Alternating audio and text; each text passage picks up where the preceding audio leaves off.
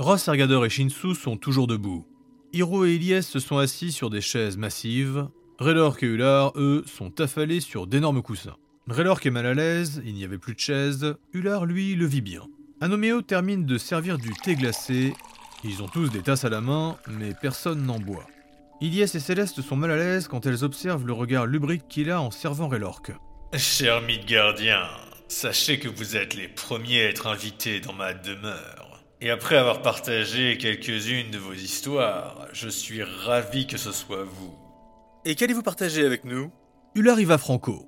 Que voulez-vous dire? Il est indéniable que maintenant vous savez beaucoup de choses sur nous. Il serait donc logique, en prévision d'un potentiel partenariat, que nous en sachions tout autant.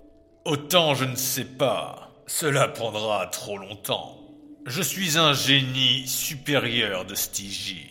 Je suis le possesseur d'une des plus grandes fortunes du continent. Et mes alliés sont nombreux et dangereux.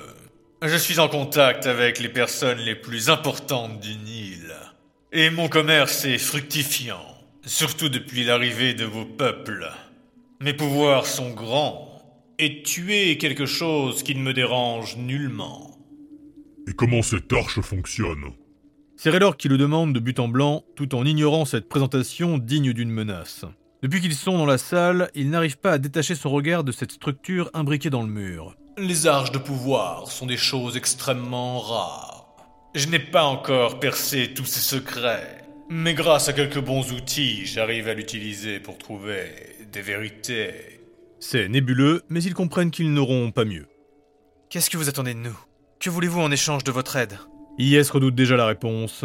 Avant de savoir si notre marché peut tenir, je dois tester la faisabilité de ce que je vais demander. Il ne le fait pas, mais Hiro jurerait que le génie vient de se lécher les babines. Anoméo fixerait l'orque. Ular commençait à être détendu, il ne l'est plus. Le génie s'approche de son invité. Ilyes se lève, Hiro sent le feu brûler en lui. Ergador toujours debout est prêt à se jeter sur le génie. J'aimerais vous siphonner. Ular retient un rire, mais Raylor comprend immédiatement. Tikrin Alokars l'avait prévenu. Shinsu est perplexe. Euh, vous êtes du genre direct, au moins. Euh, c'est pas ce que tu penses, Shinsu. Essaye de corriger Hiro. Le Frostalf ne connaissait pas le terme, mais maintenant il comprend. Ah, j'aurais préféré que ce soit ce que je pensais. Un coquin Ilyes aimerait dire à Ular que ce n'est pas le moment, mais elle reste muette. Raylor se lève, et grâce à sa taille, il prend une position dominante sur Anoméo. Mais pas pour longtemps, car le génie quitte le sol en flottant doucement à son niveau. Chez nous, siphonner, ça veut dire tout prendre. Je ne me le permettrai pas. Mais récupérer un peu de votre magie, voir si cela est possible. Une fois que nous aurons fait ça, je pourrai vous faire ma proposition. Raylor tend le bras. Servez-vous. Raylork, non Ilyes, ça va aller. S'il va trop loin, vous pouvez le tuer. Shinsu a déjà la garde de sa dévoreuse dans les mains. Anoméo n'attend pas, il n'en pouvait plus. Avec l'une de ses mains, il empoigne l'avant-bras et enfonce ses ongles directement dans les failles. Toutes les pierres étoilées se sont levées en simultané. Ça va aller Ça va aller Oh, bordel Anoméo a les yeux presque exorbités. Il est en transe. Raylor pose un genou au sol. La lumière de ses failles tressaille. Stop Stop Ergador s'élance pour les séparer. Shinsu bondit pour le frapper. Mais dans un flash, Anoméo les aveugle et disparaît. Raylor finit les deux genoux au sol en train de suffoquer. Ular lance un soin et bondit avec ses deux boucliers. Ilyes aussi apparaît. Hiro a les deux mains embrasées, prêt à tout cramer. Le génie au fond de la pièce ignore le tumulte et regarde ses mains. Elle pulse de magie. Son sourire est encore plus large qu'à leur rencontre. Excellent, excellent. Voici mon premier conseil à présent. Entrez en contact avec la famille qui gouverne Stygie. Au regard de ce que j'ai pu voir avec vos dernières mémoires, vous risquez d'avoir de grandes chances avec la maîtresse. Il suffirait de jouer votre meilleure partition. Il est seul face aux sept pierres étoilées.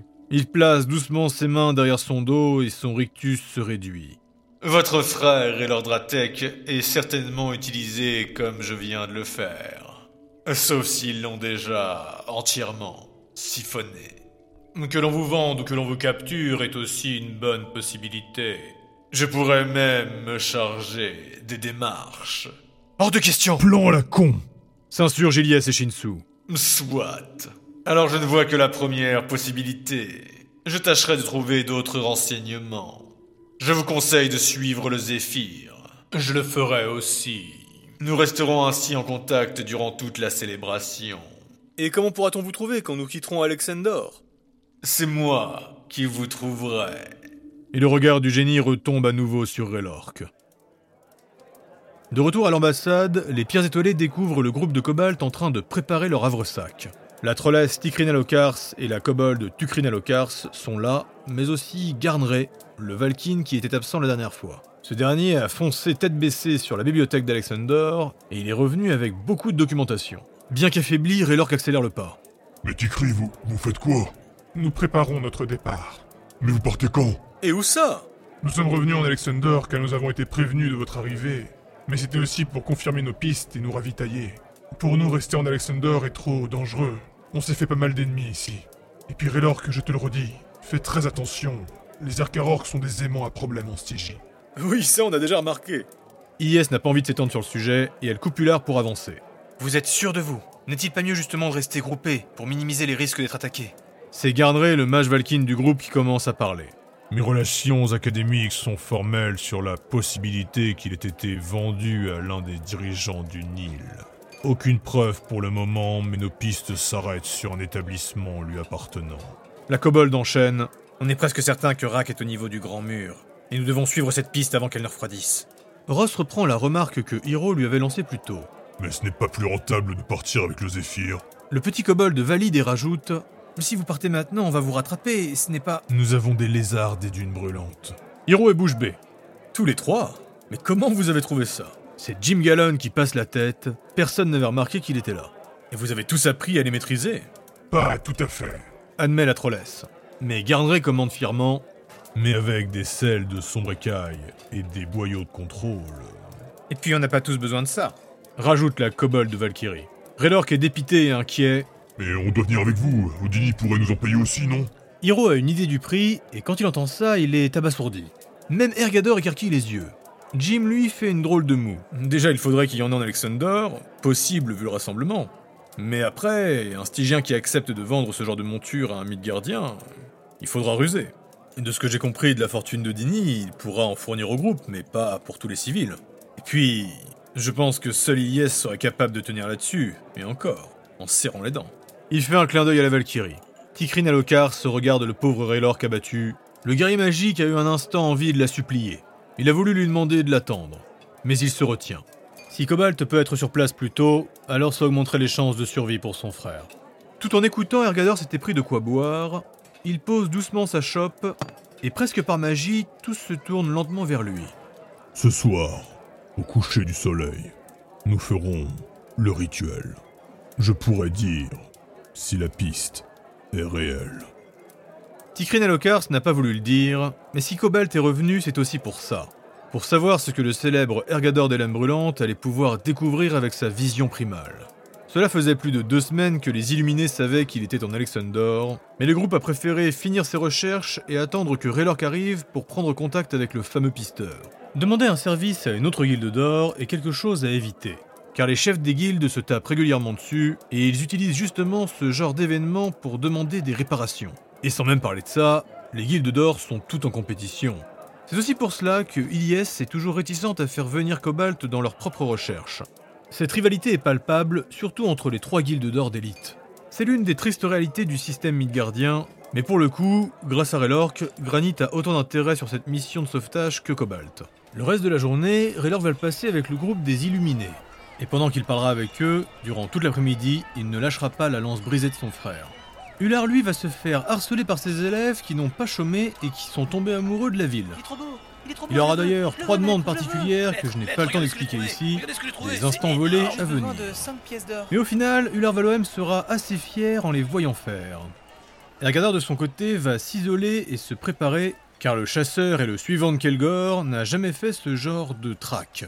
C'est la première fois qu'il utilise une vision primale pour un allié qu'il ne connaît pas. Et cette capacité est faite pour chasser, pas pour sauver. Hiro va le rejoindre sur le bateau de la femme afin de lui préparer de quoi boire pour l'aider à se focaliser. Le kobold va réussir à éloigner Baka du bateau et va tout faire pour que son ami puisse se concentrer. On évite de se séparer surtout. C'était ce qu'était en train d'expliquer Elias avant d'être invité par Jim Gallon.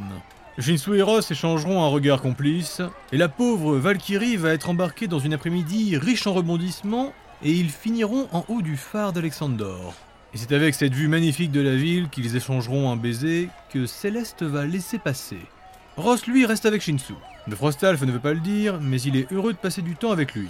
Malheureusement, tout sera gâché quand ils vont croiser la femme et la fille de Ross alors qu'ils quittaient l'ambassade. Ross prend Rita dans ses bras et remarque l'air sombre du Frostalf. Mais tu penses à quoi? À rien. Ars, la femme de Ross, comprend. Je vais aller à l'auberge. Rita a déjà bien crapahuté. Il faut qu'elle prenne du temps pour se reposer et pour manger. Elle récupère la petite, toujours équipée de son petit drapeau, et rentre à l'intérieur. Ross remarque d'ailleurs l'un des kobolds de Silikio qui était en train de les surveiller. La plupart de leurs civils sont toujours pris en filature et ils sont toujours protégés. Une véritable organisation qu'ils n'ont jamais à vérifier.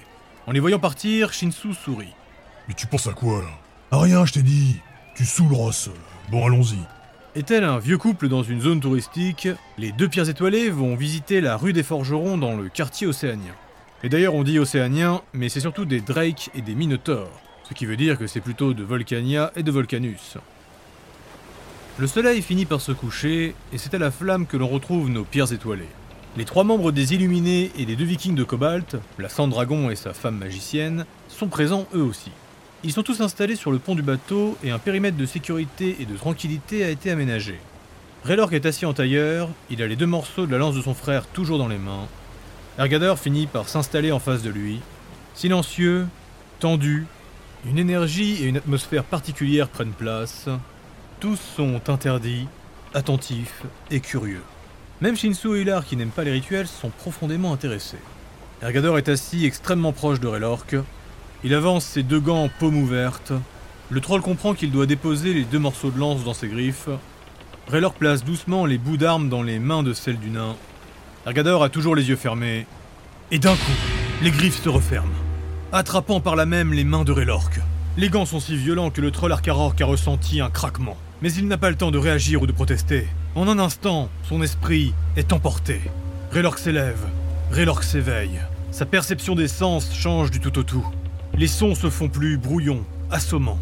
Son odorat est capable de distinguer les odeurs avec précision. Sa vue semble porter sur des kilomètres et d'un coup à quelques mètres. Il peut ressentir le vent, la chaleur, l'humidité.